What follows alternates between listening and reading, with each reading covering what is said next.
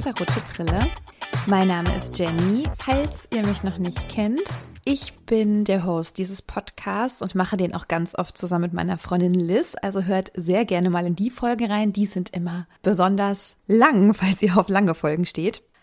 Ich habe gestern einen Film gesehen, der sehr neu auf einem Streamingdienst erschienen ist. Und ich habe Redebedarf. Dieser Film heißt Antebellum. Ihr habt das wahrscheinlich im Titel schon gesehen. Das ist ein Thriller aus dem Jahr 2020 von den Regisseuren Gerard Bush und Christopher Renz. Ich hoffe, ich habe sie richtig ausgesprochen. Er ist relativ neu und ich würde euch auf jeden Fall empfehlen, falls ihr den Film noch nicht gesehen habt und noch sehen wollt, dann müsst ihr diese Podcast-Folge skippen, denn die Auflösung des Films, die will ich euch nicht vorwegnehmen. Die ist nämlich krass und der Grund, warum ich hier sitze. Das heißt, wenn ihr den Film noch sehen wollt, schaut ihn euch an und hört dann wieder in die Podcast-Folge rein. Falls ihr ihn aber schon kennt, würde ich heute ein bisschen ausführen, was mir an dem Film so gefallen hat und warum ich denke, dass er für diesen Podcast geeignet ist. Denn wir sprechen hier über feministische Ansätze. Und warum eignet sich dieser Thriller so gut dafür? Ach so, ich sage vielleicht auch noch mal eine Triggerwarnung vorweg. Es wird heute sehr viel um Rassismus und Diskriminierung gehen. Aber jetzt geht's los. Wir starten in den Film hinein und man bekommt so ein Gefühl für die Zeit, in der dieser Film spielt, denn wir sehen eine Plantage, wir sehen uniformierte Männer, wir sehen eine konföderierten Flagge und wir sehen schwarze Menschen, die auf der Flucht sind oder waren und dafür bestraft werden. Das heißt, es wird um die Zeit des amerikanischen Bürgerkriegs gehen, der von 1861 bis 65 stattfand. Deshalb wird es wahrscheinlich diese Zeit sein. Und wir bekommen mit, dass Menschen bestraft werden, weil sie fliehen wollten. Und wir treffen auch auf unsere Protagonistin.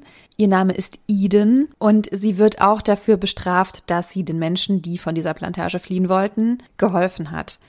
Ihr wird viel körperliche Gewalt angetan. Ein weiterer Sklave in diesem Gebiet, in dem sie leben und arbeiten müssen, ist immer wieder bei ihr und fragt, wann sie das nächste Mal versuchen wollen zu fliehen. Man merkt ihre Verzweiflung an, man merkt an, dass sie traurig ist, dass sie, ja, verzweifelt trifft es, glaube ich, am besten. Also dieses Wort trifft es tatsächlich am besten. Und sie möchte wieder versuchen zu fliehen. Wir sehen, wie so ihr Alltag verläuft. Sie arbeitet auf einer Baumwollplantage, beziehungsweise kann man das Arbeit nennen, wenn sie dafür nicht entlohnt wird. Ich denke nicht. Sie ist eine Sklavin auf einer Baumwollplantage. Sie hat bestimmte Regeln einzuhalten, genauso wie die anderen Menschen, die dort als Sklaven leben. Sie dürfen nicht sprechen, außer sie werden dazu aufgefordert. Sie dürfen sich nicht beschweren. Es ist eine endlose Reihe an Regeln und es herrscht sehr viel Gewalt von den Menschen, der sie besitzt, in Anführungszeichen. Es ist leider genau der Sprachgebrauch, der damals verwendet wurde und bis heute wahrscheinlich auch nicht falsch ist. Dieser Mensch hat sie besessen, dieser Besitzer der Plantage, er hat sie körperlich gezüchtigt, er hat sie beleidigt, er hat schlimme Dinge zu ihnen gesagt. Und es gibt eine weitere Szene, in der Menschen zu dieser Plantage gebracht werden, schwarze Menschen, die dort auch als Sklavinnen arbeiten sollen.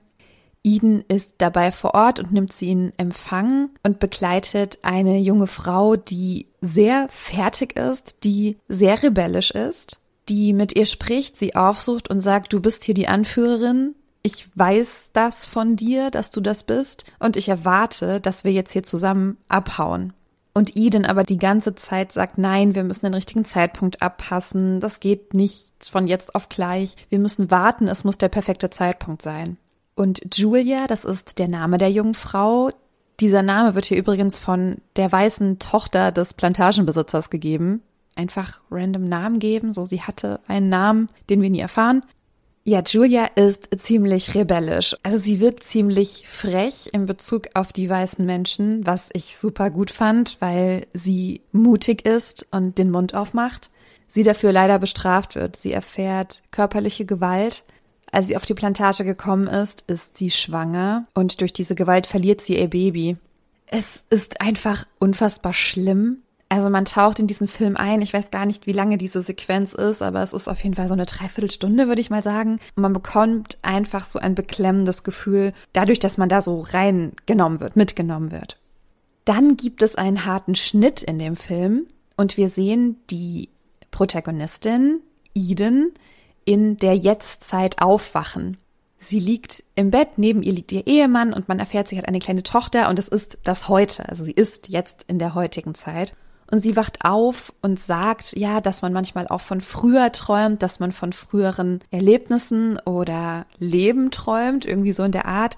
Und man denkt, ah, okay, vielleicht war diese Geschichte von Eden eine Geschichte ihrer Vorfahren. Also das habe ich zumindest gedacht. Ich weiß nicht, ob man es schon an dem Zeitpunkt schnallt, was die Auflösung des Films ist. Ich habe es da noch nicht geschnallt. Deswegen war der Film für mich einfach nochmal umso besser. Man hat einfach das Gefühl, es gibt eine Verbindung zwischen diesen beiden Frauen, die von der gleichen Schauspielerin porträtiert werden. Und wir begleiten Veronica, wie sie in der Jetztzeit heißt. Wir erfahren, dass sie eine Familie hat. Wir erfahren, dass sie erfolgreiche Buchautorin ist. Sie hat ein Buch über Diskriminierung, Rassismus in den heutigen USA geschrieben. Sie ist auf einer Art Lesereise oder Vortragsreise, verabschiedet sich von ihrer Familie und fliegt, ich glaube, nach Louisiana. Ich bin mir gerade nicht mehr sicher. Ist eigentlich auch gar nicht so wichtig. Wobei doch, das ist wichtig. Moment. Sie fliegt nach. Ja, in Louisiana ist sie. Genau. Wir sehen, was ihre Arbeit ist, was der Punkt ist, warum sie dorthin geflogen ist, warum sie vor Menschen spricht. Denn sie spricht über das Patriarchat. Sie spricht darüber, wie beschissen das Patriarchat für marginalisierte Gruppen ist. Denn natürlich kann ich hier als weiße Frau sitzen und sagen, das Patriarchat ist scheiße, das ist auch so. Und ich werde benachteiligt, das ist ein Fakt.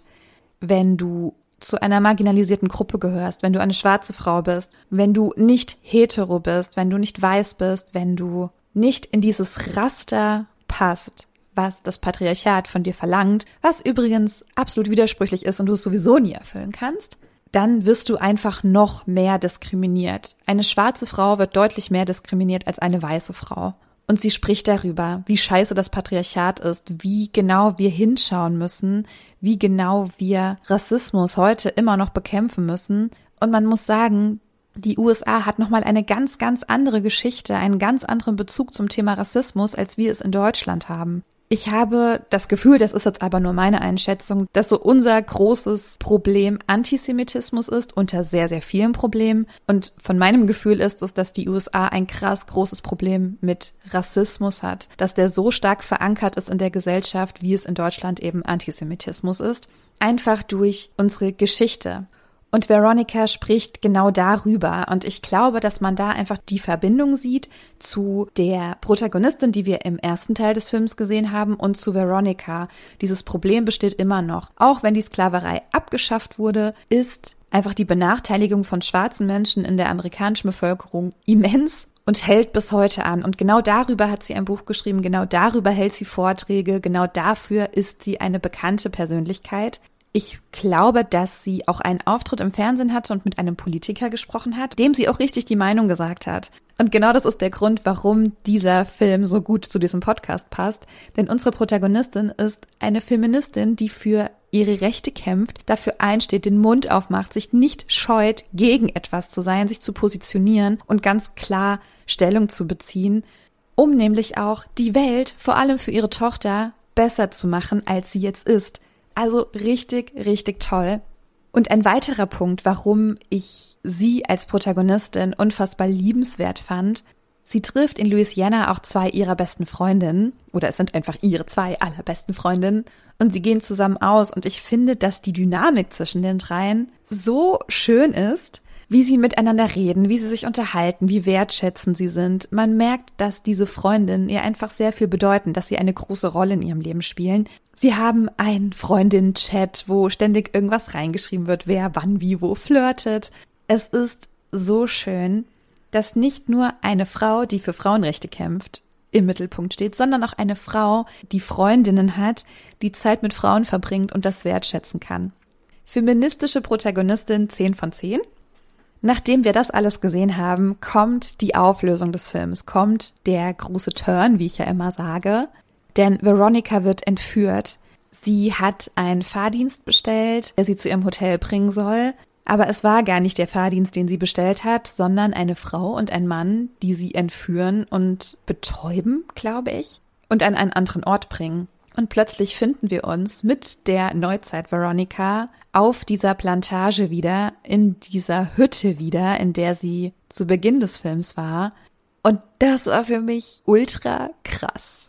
Denn das bedeutet einfach, dass diese Menschen sie und andere schwarze Menschen entführt haben, um auf dieser Plantage 1861 zu spielen. Und das ist einfach krank und der Real-Life-Horror überhaupt. Ihr wisst vielleicht schon, ich liebe Horrorfilme, ja. Ich gucke mir hier alles mit Exorzisten, Geistern, verfluchten Häusern. Das ist einfach genau mein Ding. Ich liebe das. Aber ich weiß, das ist Fiktion. Und wenn man aber das sieht und man weiß, so war die Vergangenheit, und diese wird jetzt übertragen in die Gegenwart. Das ist so eine schlimme Horrorvorstellung. Das ist unglaublich einfach. Es wird dann nach und nach aufgelöst. Also vielleicht gibt es auch welche von euch, die haben das schon viel früher gecheckt, dass die Veronica die Eden ist, dass sie dorthin gebracht wurde. Ich hab's erst dann gecheckt. Denn plötzlich klingelt ein Handy auf dieser Plantage. Plötzlich sieht man, dass eine andere Sklavin, also eine Person, die entführt wurde, ein kleines Tattoo am Knöchel hat. Und plötzlich ergeben auch diese ganzen Unterhaltungen, die sie vorher hatten, viel mehr Sinn. Denn Julia kommt ja zu Eden, beziehungsweise Veronica, und sagt, hey, ich dachte, du bist hier die Anführerin, du stehst für diese Werte, also lass uns jetzt mal fliehen. Und man weiß, ah, sie kennt sie von den Medien. Sie kennt sie einfach, weil sie in der Öffentlichkeit steht und den Mund aufmacht. Das ist so krass. Diese Menschen, die sie entführt haben, diese Plantagenbesitzer, entführen People of Color um mit ihnen dort die Zeit nachzuspielen, in der Sklavenhaltung legal war in den Südstaaten. Sie nehmen das auch alle offenbar unfassbar ernst. Ja, sie tragen ja die Uniformen, sie haben alte Waffen. Das Leben dort ist nicht modern, außer dass es eben ein paar Leute gibt, die ein Smartphone besitzen. Aber Essenszubereitung und all das ist nicht modern. Und das ist der Punkt, warum man es am Anfang des Films nicht merkt, dass es in der Jetztzeit spielt.